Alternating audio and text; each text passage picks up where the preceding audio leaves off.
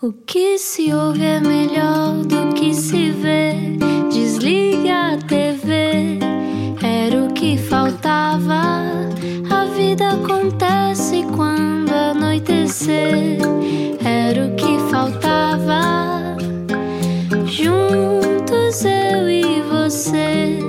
Olá, bom final de dia com a Rádio Comercial. Como é que está? Eu sou o Rui Maria Pego. Olá, eu sou a Ana Martins e hoje é como se estivéssemos a fazer uma ligação direta a um submarino. Isto hoje falamos com um herói. Com um não é? herói, um os dias. autêntico herói, é Sim, verdade. É extraordinário. É mesmo, e eh, quando eu co- comentei que íamos conversar com eh, a pessoa que é, que ainda não vamos anunciar quem é, ah, uma amiga, uma grande amiga minha que perdeu o pai de Covid, disse que é um herói estoico, o tipo de pessoa sobre quem Clint Eastwood faria um filme. Já vamos saber o que é que ele acha sobre isso. Só agora chegou a Rádio Comercial. Este é o Euro que faltava. Pode depois ouvir esta conversa em radiocomercial.iol.pt.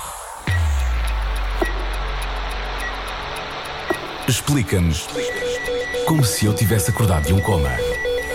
Saberá o português planear ou o desenrasca é também uma mais-valia. Hoje conversamos com quem pôs o barco da vacinação a andar em alto mar, o vice-almirante Gouveia e Melo, à frente da Task Force que até dia 8 de agosto quer ter 70% da população vacinada, pelo menos com a primeira dose. Ainda ontem anunciaram que os maiores de 40, por exemplo, vão começar a ser vacinados a partir de 6 de junho e que os maiores de 30 vão começar a ser vacinados a 20 de junho. Portanto, boas notícias para toda a gente. está pronto. O meu braço está pronto.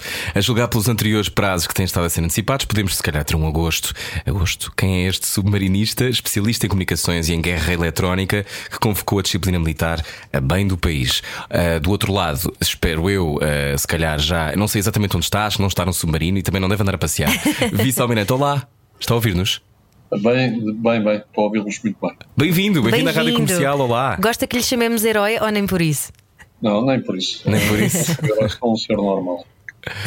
Olha, vamos, vamos primeiro, bem-vindo à Rádio Comercial, a rádio mais ouvida do país. Há muitas pessoas que de certeza vão ouvir esta conversa. Ahm, vamos por partes.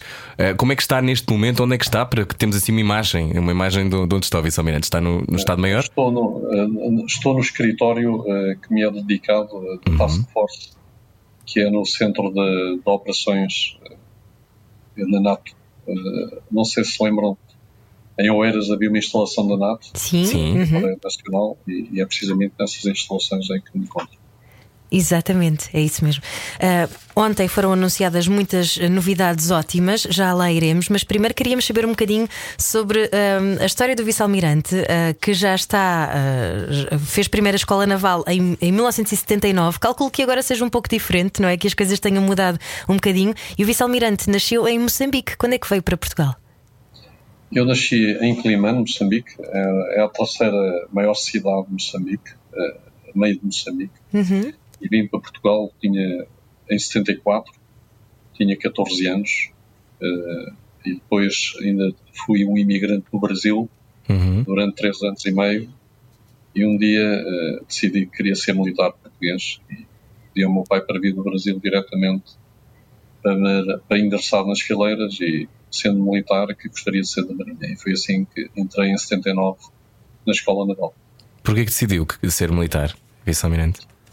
O que é que o Na seduziu? altura, na altura tínhamos, eh, vivíamos períodos muito conturbados na nacional, eh, Uhum. na esfera nacional e na, eu achava que podia dar o meu contributo. Eu sentia que era um dos últimos homens do Império e que agora tinha que ajudar quadrado português e, portanto, foi um apelo e, e pronto. E, e hoje, passado quase 41 anos, eh, sinto-me totalmente realizado pela, pela decisão. Pedi só que falasse um bocadinho mais alto, que usasse uma voz assim mais de comando, porque, porque estamos a ouvi-lo muito longe. Eh, Perguntava-lhe então essa, essa ideia de fazer uma trajetória militar, porquê começa pela escola naval? Porquê começa pela água? Podia ter começado por outro lado. Eh, Porque desde muito pequeno eh, sempre fui um grande adepto dos esportes eh, aquáticos. Eh, Fui nadador, fazia vela e, portanto, se- senti-me sempre muito atraído Uhum. eh, pelo mar e, pelo, e por tudo o que significava. E depois porque quando cheguei da África e do Brasil e cheguei a Portugal, o que senti é que Portugal era pequeno. Era um país em que, por exemplo, onde nasci, a cidade mais próxima da minha, estava a mais de mil quilómetros. Uau! Eh, Que em Portugal, eh, eh, sentia tudo muito pequeno. E, portanto, o mar conferia-me essa liberdade. Portanto, operar no mar, e nós no mar, como sabem, Portugal no mar é gigantesco. É um, uhum. um dos países com a maior área. Mas, mas é, é, muito grande, não é? Exatamente. Uhum. E por isso, essa liberdade, o mar dava-me essa liberdade que eu sentia que não tinha em terra. E no mar é ainda mais essencial a questão do espírito de equipa, porque eh, não se consegue fazer nada sozinho, não é? Não se consegue navegar um, um, um barco sozinho. Há, há, há, uns elementos muito importantes para quem anda no mar. O primeiro é que não pode chorar pela mãe no meio do mar. O que é que isto significa? Obriga a um planeamento rigoroso. Uhum. Portanto, não é no meio do mar que nós depois, ah, agora tenho que ir ali à loja dos 300 comprar qualquer coisa porque me esqueci de comprar e, e, não trazer para o mar. Portanto, o rigor e o planeamento para quem anda no mar é muito importante. E esse espírito de união e de camaradagem entre os homens que andam no mar é, é histórico e é, uhum. é, conhecido. Portanto, nós sofremos em conjunto no, no, no navio eh, coisas que eh, temos que superar também em conjunto e, e isso une-nos bastante. Qual é que acha que é uh, o trunfo uh, de uma escola militar e porque é que é tão importante a disciplina? Porque uma das coisas que eu acho que daqui a pouco já falaremos sobre o momento que estamos a atravessar, mas eu lembro, sabe que uh, em minha casa, quando se soube que o vice-almirante iria começar a coordenar os esforços de vacinação, foi logo: ah, então isto agora vai correr bem porque os militares sabem fazer isto muito bem. Uhum. Ou seja, a ideia da disciplina, a ideia da, da do união, rigor. do rigor. Um, é, é, é difícil crescer, crescer com tanta disciplina numa, numa escola militar, imagino que sim. Não, nós uh, vamos adaptando-nos gradualmente e é um processo gradativo, uh, mas quando saímos eh, da nossa formação militar já temos interiorizado a necessidade da disciplina. Uhum. A disciplina existe porque é a única forma, a disciplina e a hierarquia, é a única forma de um corpo reagir muito rapidamente a um ambiente uhum. mutável exterior. Um corpo uma organização, corpo no sentido de organização. Por isso, os militares são necessariamente disciplinados e hierarquizados. Uh, há outras organizações que precisam de outras características, uhum. mas os militares precisam desta característica e ser disciplinado é muito importante. E depois, a autodisciplina é também uma, uma coisa que vai entrando dentro de nós com o tempo. Uh, e é uma coisa que recomendo a todas as pessoas no mundo é que exerçam essa autodisciplina nas suas vidas. Esta não é a era da autodisciplina, visualmente, é? Basta olhar à volta e a autodisciplina é algo muito difícil para muitos de nós. Uh, acha que nos fazia bem a todos passar um tempo numa escola militar? Eu acho, quer dizer, não, não vou dizer que toda a gente devia passar por uma escola militar, mas acho que toda a gente devia ter uma experiência em que exercia e exercitava uh, as suas características da autodisciplina muito do que nós vimos nesta pandemia, eh, muitas das coisas más, é o resultado de um, de um somatório muito grande de autoindisciplina. E a autodisciplina, se fôssemos todos autodisciplinados, eh, muita coisa não era necessária, muitas leis não seriam necessárias, muita coisa não era necessária. Portanto, a autodisciplina, para mim, é uma característica fundamental que define um ser humano. Uhum. E também o planeamento é, é, algo a que nós não estamos muito habituados. Normalmente diz que o português é, é perito no desenrasca, não é? Mas o planeamento é essencial. Eu, eu, tenho um pai que também foi militar e, portanto, eu sei o que é que é, é sair de casa e ele diz-me sempre: tens que sair com tempo, porque pode arrebentar um pneu, porque não sei quê. portanto, todas as variáveis estão sempre colocadas em cima da mesa. Mas isso também, hum, de alguma maneira, uh, causa mais ansiedade, não? Ter, ter de antever possíveis cenários, um, de alguma forma, uh, é cansativo? O planeamento, claro que é mais fácil não pensar em nada, mas o planeamento. Isso era o que eu dizia ao meu pai. mas o planeamento ajuda-nos a evitar problemas. Uhum. E uh, o português uh, e o árabe também têm uma, uma palavra muito parecida, que é o o Inshallah em árabe e o Oxalá em português. Uhum. Que é, eh, vamos andando e depois logo se vão resolvendo os problemas. O planeamento não é isso. O planeamento é evitar precisamente entrar numa zona de incerteza e não ter resultados ou capacidades para resolver essa zona de incerteza. O que nós devemos fazer no planeamento é olhar para o que é mais provável, preparar-nos para o que é mais provável e criar uma margem de segurança para que, mesmo que aconteça qualquer coisa improvável, ainda tenhamos capacidade para resolver e para sair daquela situação de aperto uhum. que a circunstância nos pode colocar.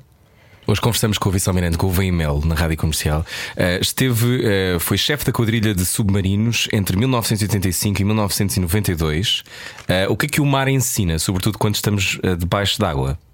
Vice-almirante. Ensina muita coisa, mas já agora gostei da sua expressão quadrilha de submarinos. Esquadrilha, esquadrilha. É. É porque é uma esquadrilha, mas nós. Não, disse, uh, disse para dentro, desculpe. Esquadrilha. Ah, esquadrilha. esquadrilha, esquadrilha. Mas se é uma quadrilha ou não, pois lá vocês lá saberão. É, mas, mas eu estava-me a rir porque nós próprios dizíamos a quadrilha de Ah, era? Ah.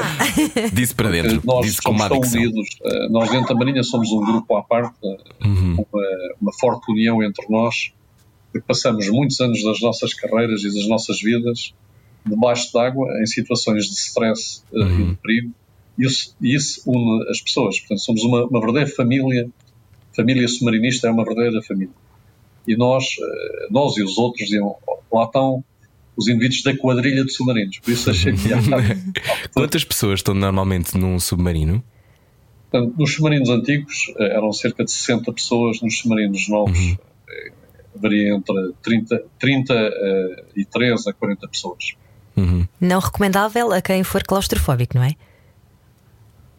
Sim, não, as pessoas que têm claustrofobia normalmente não conseguem fazer aquele tipo de atividades. Mas uhum. olha que eu nunca olhei nessa perspectiva. Enquanto submarinista, uh, achava que o submarino era a minha pele e que eu tinha a liberdade de agir no mar, não estava preso à superfície do mar. Portanto, podia Uau. usar uma terceira dimensão. E por isso, pelo contrário, sentia-me menos claustrofóbico do que num navio, porque esse estava preso à superfície, não podia ir para baixo nem para cima. Que engraçado. Então Tinha é mais liberdade ainda. Exatamente, é uma lógica de liberdade. O que é que o fundo do mar português eh, esconde? Esconde alguma coisa que nós devemos saber? Esconde tesouros, podemos ir lá. o fundo do mar português esconde uma riqueza imensa, eh, que ainda está inexplorada, mas que é se calhar o nosso maior ativo estratégico uhum. para as gerações futuras. E uh, tomar os ingleses chamam ownership, é? uhum. apropriarmos desse mar em termos da comunidade internacional e fazermos dele o nosso mar, ocupando e desenvolvendo, é eventualmente o que poderá distinguir no futuro um Portugal eh, pobre ou, ou, remediado de um uhum. Portugal eh, mais desenvolvido e com muito mais capacidade até de se afirmar internacionalmente. Uhum. Enquanto, uh, quando era comandante da Marinha, hoje em dia vice-almirante, uh, o vice-almirante Gouveia Mel foi responsável pelos trabalhos de recuperação em Pedrógão, depois dos fogos em 2017. Foi assim a primeira uh, grande prova de fogo fora da Marinha que teve? Sim, fora da Marinha foi a, a primeira grande prova de fogo. Eu era, na altura, o comandante naval, já era almirante, mas era o comandante naval e fui com um grupo de militares, a maior parte deles fuzileiros, dar assistência eh, às populações que tinham acabado de perder praticamente tudo e estavam numa situação psicológica muito debilitada.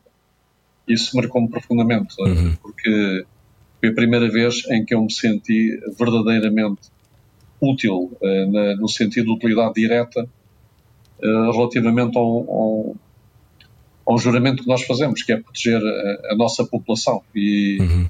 pela primeira vez senti essa ligação tão direta. Não é claro que nas minhas funções militares sempre senti essa ligação, mas não uma ligação tão direta eh, de estar a ajudar uma pessoa que está mesmo ali ao nosso lado e que precisa imediatamente da nossa ajuda. Uhum. O que é que acha que, que nos falta perceber sobre Pedrógão Grande, vice-almirante? Eu acho que uh, Pedrógão o que nos falta perceber é que a culpa é de todos nós, de todos os portugueses. Eh, não é só do sistema político, é de todos nós enquanto pequenos proprietários, todos nós enquanto grandes proprietários, todos nós enquanto utilizadores dos espaços, todos nós enquanto pessoas que não temos cuidado com o que é o desenvolvimento ecológico do país e com a proteção desse desenvolvimento ecológico. Portanto, eu julgo que essa que é a grande lição o que é que nós uh, fazemos mal? Fazemos é que achamos que a culpa é sempre do outro. É mais fácil culpabilizar o outro e não encontrar erros em nós, tal problema também da autodisciplina, uhum. que aqui também se, se reflete, e uh, é fácil. Portanto, agora acusamos o A, acusamos o B, é do, é do bombeiro que não conseguiu resolver a, a situação.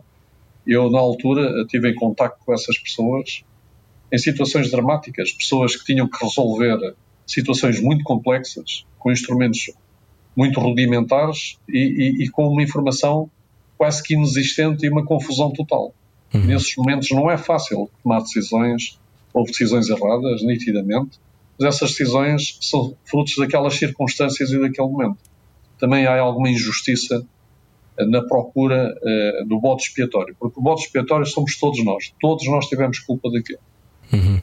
Sabe que uma das coisas que ao ouvi-lo nos lembramos não é aquelas imagens horríveis e as pessoas todas que perderam uh, são, são muitos mortos, muitas pessoas que sofreram naquela altura e muitas pessoas que estarão a ouvir a rádio comercial hoje também em Pedrógão Grande jamais esquecerão e o país não pode esquecer. Eu acho que nós esquecemos tudo muito rápido, uhum. portanto, ainda bem que estamos hoje a falar sobre isto.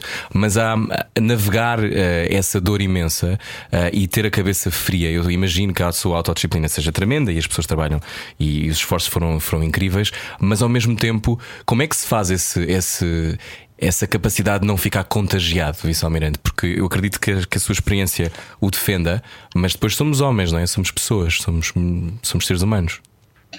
Eu acho que, mais uma vez, é, é o conceito de autodisciplina. Eu, naquele momento, o que senti é que eu não tinha sequer o direito de perturbar as minhas ações com a minha emoção. Uhum. Uh, posteriormente, e, e, enquanto estamos a falar agora, também me sinto emocionado. Quer dizer, uhum, claro. posteriormente senti-me bastante emocionado com as situações. Fui uma vez convidado a ir fazer uma, uma pequena intervenção uh, na Câmara e, e, acabei até por uh, lacrimejar na, face às recordações. Na altura que estava a executar as coisas, não, porque não tinha sequer esse direito. Ou seja, eu não tenho o direito de perturbar a minha ação, que é essencial, os meus sentimentos naquele momento. Isso é uma questão que nós. Uhum. É, é treino militar, é, é, é mesmo autodisciplina, é, é estar focado sempre na solução, focado sempre no problema e na solução, sempre no problema e na solução e evitar tudo o que seja pessoal. Evitar sentir fome, sentir sede, sentir necessidade, sentir o que for, enquanto estamos focados na nossa missão que é a coisa mais importante. Obrigada por isso, Vice-Almirante Gouveia Melo. Obrigado e continuamos a conversar já a seguir. Venha daí, hoje conversamos com o Almirante, Vice-Almirante Gouveia Melo e a seguir falamos sobre vacinação. Quando é que vai ser vacinado? Vai saber a seguir. Baralhar e voltar a dar. Era o que faltava na Rádio Comercial. Boa viagem com a Rádio Comercial, boa quarta-feira. Hoje recebemos Vice-Almirante Gouveia e Melo, Henrique Gouveia e Melo. Já estivemos a falar sobre. Uh... Responsável pela Task Force da vacinação. Exatamente. E uh, estamos todos com o braço pronto, muitos de nós, muito prontos. Uh, Vice-Almirante, primeiro, obrigado. sei que tem um objetivo bem definido, não sei se o mantém. A meta ainda é dia 8 de agosto? A meta continua a ser dia 8 de agosto. Uhum. esta meta está muito dependente das vacinas que chegam a Portugal, está muito dependente das restrições de algumas vacinas em termos das faixas etárias, mas com a informação que eu tenho hoje, é possível atingir essa meta no dia 8 de agosto. Muito bem, esta eu, meta é para 70% da população, não é? Ter pelo menos uma dose. Uma inoculação, 70% da população, que já dá uma grande proteção uhum. uh, à população. Uhum. No entanto, eu faço sempre tudo o que posso para otimizar a capacidade que nós temos instalada, otimizar as vacinas que nos entregam, eh, as restrições, muitas vezes as restrições sobre determinada vacina são restrições demasiado uh, cautelosas uh, e nós temos que pesar muitas vezes o risco de uma opção face ao risco de uhum. outra opção. E se tivermos muitas vezes muito receio de tomar certas opções, ficamos paralisados. E a paralisia não é boa. Uh, num processo que requer, que é complexo. E é complexo porquê? Porque junta duas coisas que não são fáceis de conciliar. É massivo, portanto, só uma quantidade gigantesca uhum. de pessoas que nós temos que inocular, e é urgente. Temos pouco tempo para o fazer. Uhum. E, a, e, a, combinação destas duas coisas torna o processo muito complexo. E há o adicionar de uma variável exógena, não é? Que é o facto de podermos não conseguir as vacinas todas que precisamos num determinado momento, certo? Exatamente. Essas variáveis exógenas são o que me preocupa e o que me vai tornando o cabelo cada vez mais branco. Eu acredito que sim. Sim, depois Porque há, as variáveis, as variáveis en- endógenas, não é? as nossas variáveis interiores, eh, de alguma forma, organizando melhor, planeando melhor, nós conseguimos colmatá-las. As exógenas não conseguimos fazer nada porque não dependem de nós. Explicando, há algumas vacinas também que eh, não podem ser dadas a todas as eh, camadas da população. Acho que por esta altura já toda a gente deve estar mais ou menos eh, ciente disso. Por exemplo, esta nova fase de vacinação que vai ser ehm, que vai começar agora no dia 6 de junho para maiores de 40 anos, supomos que a AstraZeneca e a, a, Pfizer? a Johnson Johnson será que não pode ser dada a essas? Eu, eu também já estou um bocado baralhada nas, nas idades, não é? Mas há, há limitações nas idades, não é? Há algumas que só podem ser dadas a maiores de 60, como a AstraZeneca, salvo erro. Ahm, portanto, isso também vem a contribuir para depois um eventual desperdício de vacinas que, que venhamos a ter. Isso, isso é angustiante de alguma maneira?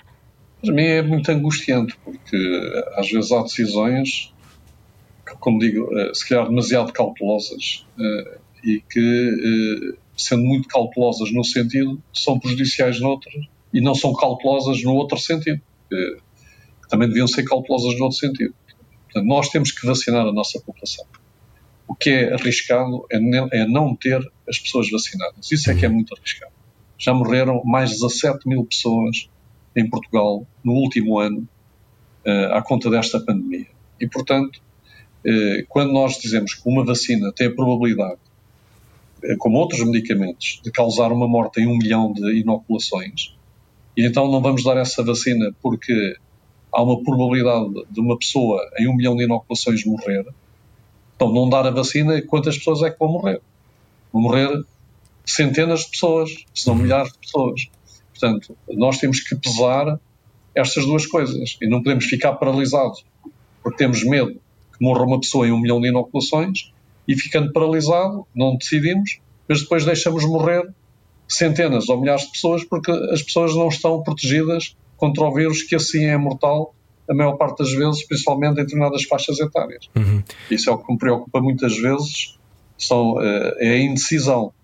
Eh, e eu luto permanentemente contra isso para meter o máximo das vacinas no nosso plano, porque tenho uma certeza absoluta.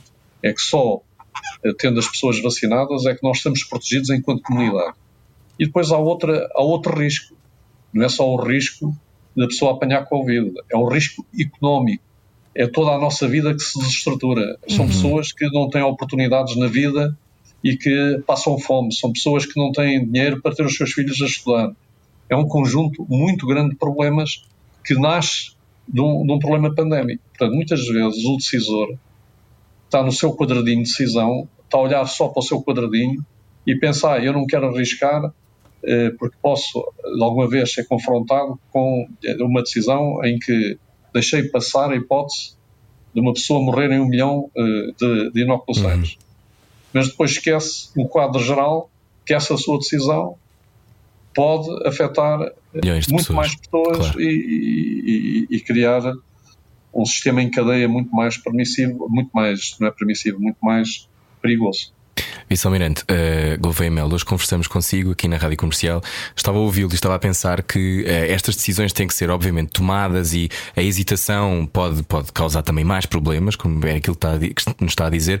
Mas, por exemplo, quando, quando pensamos na, na, na escolha, agora que é o coordenador da Task Force, já há algum tempo, eh, decidiu, quando mudou esta lógica, porque havia ali uma fase em que eu tinha a sensação, por exemplo, eu tenho 32, achei que ia ser vacinado em 2035. Era a minha, era a minha ideia do que ia acontecer. Porque parecia que era eh, em função das doenças, em função de determinadas características. Porquê que achou que era importante mudar para, para a lógica do, do- da faixa etária? Explique-me isto.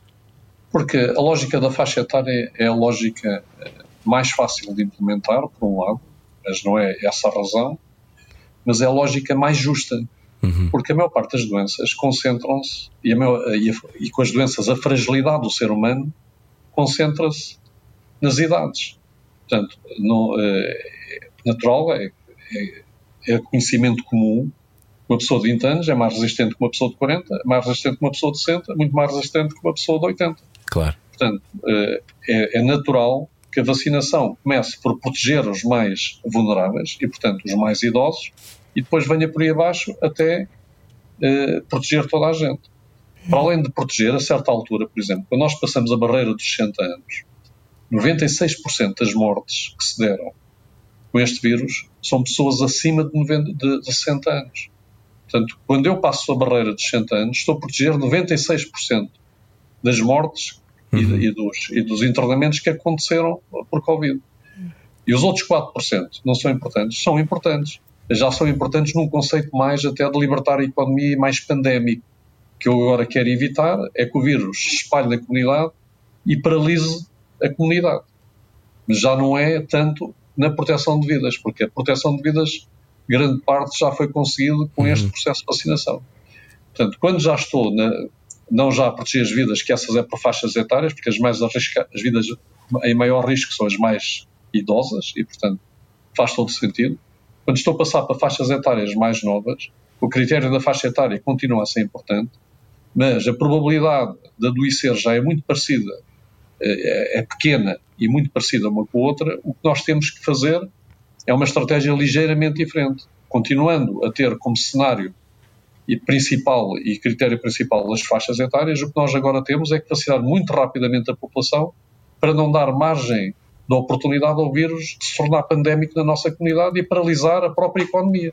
E paralisando a economia, o custo não são vidas nem mortes diretos, mas há outros custos indiretos que são também muito graves para a sociedade como um todo. No, no, pouco tempo livre que calculo que tenha Vice-Almirante Gouveia Melo, um, como é que vê na televisão aqueles grupos de, de, jovens que, sendo jovens, e eu acredito que eles próprios tenham a noção de que lhes está a ser roubada a juventude e, e estão na idade de fazer as neiras, mas como é que, como é que olha para isso, tendo em conta este esforço gigante que, que estão a fazer? Olho com tristeza, como é evidente. Uh, compreendo os jovens, eu também já fui jovem, compreendo, não é uma falta de compreensão mas olho com tristeza. Olho com tristeza porque vejo que nós não conseguimos ter a disciplina de grupo, nem a autodisciplina individual, para não fazermos estes disparates num momento em que ainda não há segurança para tomar determinado tipo de liberdades e ações. E uhum. claro que, que, que, me entristece. E fico triste porque isso contribui, andamos nós a fazer um esforço extraordinário e gigantesco de, de muita gente para evitar um problema pandémico e de repente por pela necessidade da garrafa é? libertar um bocado de gás claro. é? cria-se um problema pandémico que é 20 vezes pior do que ter libertado esse gás por isso eu peço aos jovens tenham paciência são mais de 3, 4 meses tenham paciência e sejam autodisciplinados e tenham disciplina de grupo porque nós vamos vencer esta pandemia todos juntos pois e é e é uma questão geracional. Os senhores têm que ser solidários com as gerações mais antigas. Como as gerações são, são mais antigas, são solidárias quando vos dão as condições para estudarem, para se criarem e para, e para progredirem na nova sociedade em que se estão a integrar. Uhum. Vice-Almirante, obrigado por isso. Acho que era muito importante ouvi-lo dizer isso. E também, se calhar, tem alguma palavra para os negacionistas? Ou é mesmo um, um, tanque de guerra que quer enviar para, cima deles? Não, eu, os negacionistas, o que lhes digo é: os senhores uh, são daqueles que devem estar uh, numa realidade virtual. Uh, eu costumo dizer: há pessoas que criam realidades virtuais e depois ficam tão contentes com a realidade virtual em questão que só ouvem as pessoas que estão na mesma realidade virtual e isso uhum. auto-regenera-se e auto-alimenta-se não há prova científica, tudo indica o contrário, que uh, a vacinação uh, não seja boa. Aliás, foi, foram as campanhas de vacinação que salvaram a humanidade de grandes desgraças. Claro, é um dos grandes avanços da medicina e da humanidade. Da medicina. Portanto, negar isso é.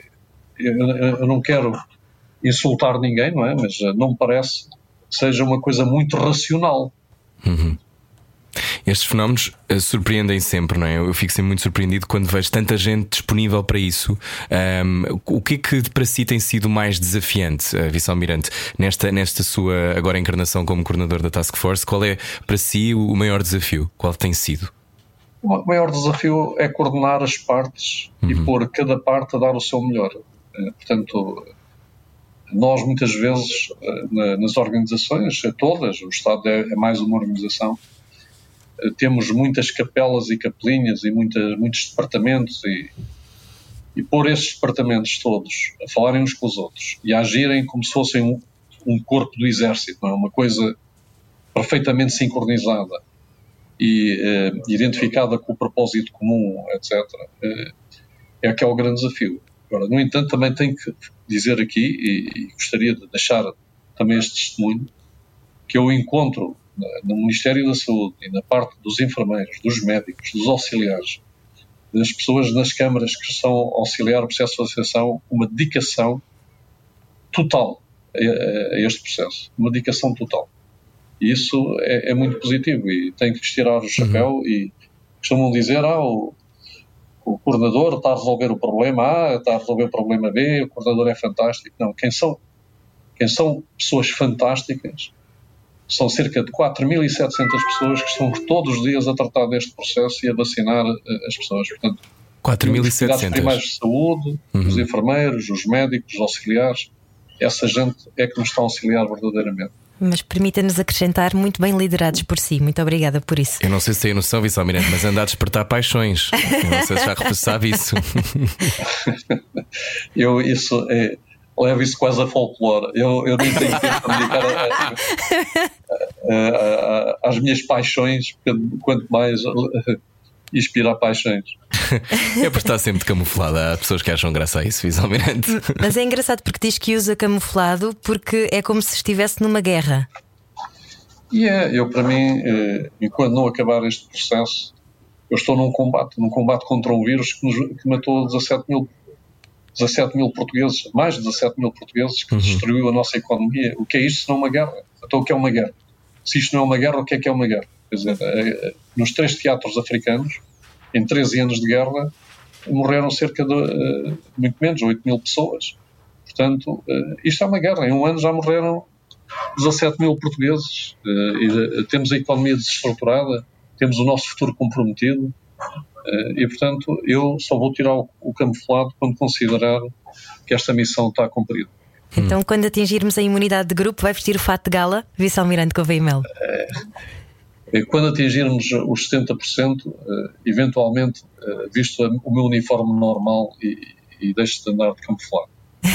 ok. Então a seguir vamos só falar mais um bocadinho com o Almirante Gouveia Mel. Vice-Almirante Gouveia Mel, venha daí, é depois disto. Baralhar e voltar a dar. Era o que faltava. Boa viagem. Hoje falamos de vacinação. Bem-vindo à Rádio Comercial. Pode ser vacinado, seja vacinado, tem que ser vacinado. A Rádio Comercial, obviamente, hoje uh, está, estamos com isto na cabeça. Recebemos o vice-almirante Gouveia Mel. Um, eu ouvi uma entrevista sua falando sobre esta questão da autoinscrição. Uh, muitas pessoas. Uh, Explique-nos isto. Ou seja, nós podemos, a dada altura, aceder a um site e podemos inscrever-nos. É isto? Sim, o processo de vacinação começou uhum. com o agendamento uh, feito de forma centralizada uh, e por iniciativa uh, do Estado, ou, se, ou seja, do uhum. SMS, que contactava as pessoas. Porquê? Porque eram pessoas mais idosas, mais infoexcluídas e, portanto, foi esse o processo que se considerou mais adequado. No entanto, conforme o processo aumenta em ritmo de vacinação, nós precisamos de ter um sistema de agendamento muito, uh, também muito rápido. Uhum. E se estivermos à procura das pessoas através de um processo centralizado, uh, usando bases de dados e tentando contactar essas pessoas, o ritmo não consegue ser muito elevado e, portanto, ficamos, prejudicamos o ritmo de vacinação porque não conseguimos agendar as pessoas suficientes para cada dia. Que o objetivo nós, é vacinar média, 100 mil pessoas por dia, não é? Sim, eh, nós uh, flutuamos. Às vezes claro. são 80 mil, outras vezes são 70 mil, outras vezes são 110 mil mas andamos entre os 80 mil e, e as 100 mil pessoas por dia. Portanto, imagino o que é encher dois estádios de futebol de forma organizada, claro. todos os dias, durante 100 a 120 dias, sem faltas, fins de semana, feriados, e portanto uh, isto é um processo muito complexo, que requer, que puxa muito pelos sistemas de informação, pelas, pelos softwares, e, pela, e, e, era um processo que não existia, e portanto uhum. está a ser implementado. Eu peço desculpa aos utentes de alguns contratempos que apareçam durante este processo. Eh, gostaria que o sistema fosse perfeito, não é perfeito, nós estamos a combater e enquanto combatemos estamos a inventar e a criar uhum. soluções, Mas esta solução do autoagendamento, portanto, das pessoas se virem manifestar e dizerem eu estou aqui e gostaria de ser vacinada no, eh, dentro da, da agenda que está disponível, para nós facilita-nos imenso o processo e acelera imenso o processo. Uhum. E por outro lado, também confere algum grau de liberdade e de pertença à pessoa. A pessoa eh, começa a perceber que também controla o seu processo de vacinação em vez de estar à espera que alguém lhe, lhe telefone. Sim, também é- retira é alguma importante. ansiedade e também tem esse aspecto positivo. Sim, até porque as pessoas podem até escolher o local, certo? Exatamente. Eh, escolhem, em princípio, têm uma liberdade que é limitada, tem a ver com o número de vacinas que nós temos disponível em cada local, mas têm uma liberdade de escolher o local e o dia eh, dentro de uma margem eh, existente. Vice-Almirante Gouveia Mel, tenho também uma dúvida que é: hum, há muita gente que pergunta, então e as crianças? Elas vão ser vacinadas? Elas vão, elas em princípio serão vacinadas. No entanto, enquanto eh, não há um esquema de vacinação que esteja comprovado e que seja seguro para as crianças, elas estão fora do processo de vacinação. Mas repara o seguinte: se nós, se a imunidade de grupo existir com este vírus, que tudo indica eh, que há, há, começa a haver sinais que realmente se dá a imunidade de grupo. Quando nós, os adultos, estivermos vacinados, o vírus não consegue saltar de pessoa em pessoa com os intervalos suficientes e encontrando pessoas sus- suscetíveis suficientes para viver na comunidade. E o vírus morre na comunidade. Portanto, eh, nós estarmos todos vacinados é a melhor forma de protegermos as nossas crianças. Aliás, basta olhar para Israel, não é? Onde já, ah, já atingiram a imunidade de grupo, já não usam máscaras também. Exatamente. A Israel é o primeiro sintoma que existe imunidade de grupo. E existindo imunidade de grupo, o vírus não resiste na comunidade porque já não encontra pessoas suficientes, eh, não imunizadas, eh, que conseguem saltar de uns para outros e sobreviver na comunidade. Portanto, ele vai saltando, ainda vai encontrando umas pessoas, vai infectando umas pessoas, mas em termos estatísticos, o vírus acaba por morrer e decrescer e vai decrescendo, crescendo até que desaparece. E depois há, há pequenos grupos que têm que ser vacinados, eh, serão eh, eventualmente vacinados todos os anos, são os grupos de maior risco, como na vacina da gripe, mas já não estamos a falar de vacinar uma população inteira. Ok, muito bem. Um, ah, Vice-Almirante Gouveia Mel, estava aqui a pensar se eh, tem alguma preocupação em particular com alguma região do país, ou seja, se tem sentido alguma dificuldade, por exemplo, da, da penetração da ideia da vacina em alguma zona do país, se há alguma, se alguma mensagem que queira deixar a quem está a ouvir, porque nós somos ouvidos, obviamente, no país todo. Nós eh, fazemos um processo de vacinação equi- eh, equilibrado e equitativo por todas as regiões do país. Portanto, eh, há regiões que às vezes, por exemplo, quando nós começamos a vacinar as faixas etárias mais velhas, há regiões que têm uma estrutura etária diferente de outras regiões. Portanto, foi, é, aconteceu, porque estávamos a vacinar essas faixas etárias, aconteceu que houve regiões que se adiantaram no processo de vacinação relativamente a outras.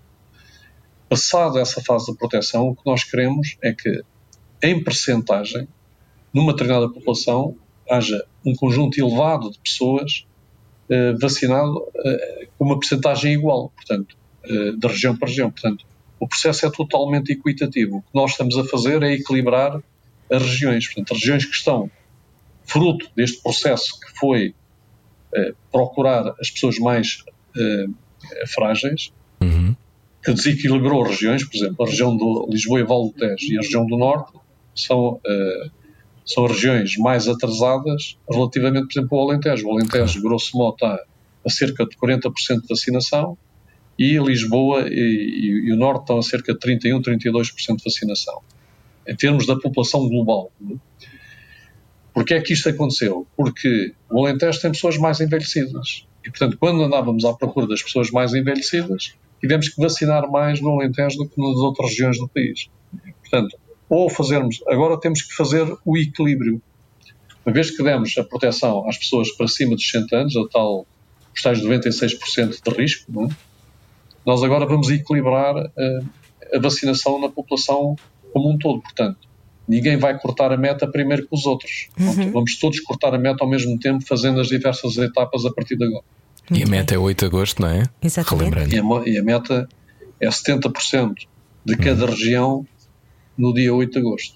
Portanto, a partir dos 40 anos começará a fase de vacinação no dia 6 de junho, a partir dos 30 no Uhul. dia 20 de junho e depois já tem alguma data para os jovens dos 20?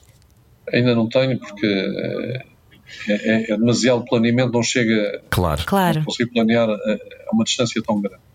Portanto, na primeira semana, entre a primeira e a segunda semana de junho, começamos os 40 anos, a faixa dos 40, dos 40 aos 50, e na, eh, na última, entre a terceira e última semana de junho, a faixa dos 30 aos 40. Portanto, o que é que nós fazemos? Quando eh, uma faixa está a cerca de 60% já de vacinados, temos que abrir a faixa de baixo. Porquê? Porque a partir daí começamos a ter uma dificuldade maior em encontrar pessoas para vacinar e o ritmo de vacinação iria so- sofrer com isso.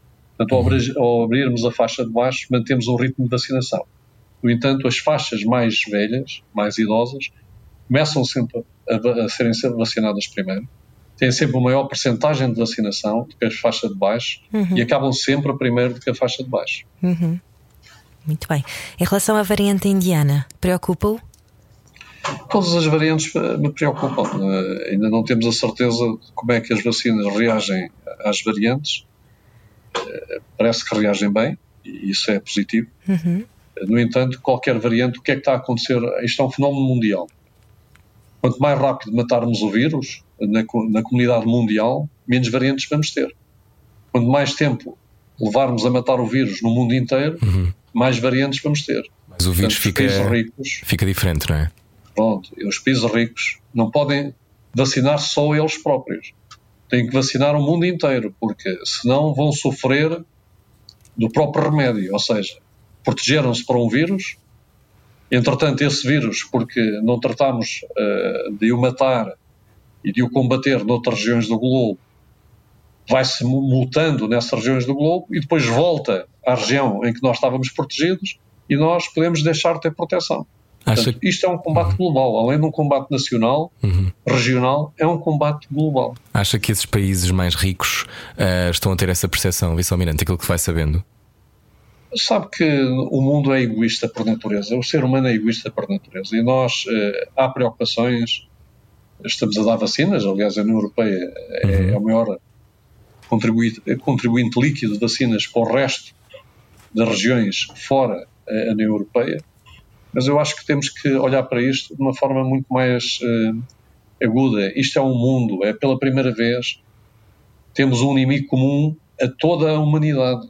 Sim. Não é, quer dizer, já houve no passado, só que não havia, já houve pandemias terríveis no passado, a peste negra e outras pandemias, mas a gripe espanhola, etc. Mas esta é a primeira vez que, face aos sistemas de comunicação, face à nossa interconectividade, etc., eh, nós já somos uma grande comunidade, nós somos uma comunidade mundial, já não há aqui mais pobres e mais ricos. Deixar o mais pobre, ou o país mais pobre, estar menos fortalecido é uma coisa que é tipo bumerangue.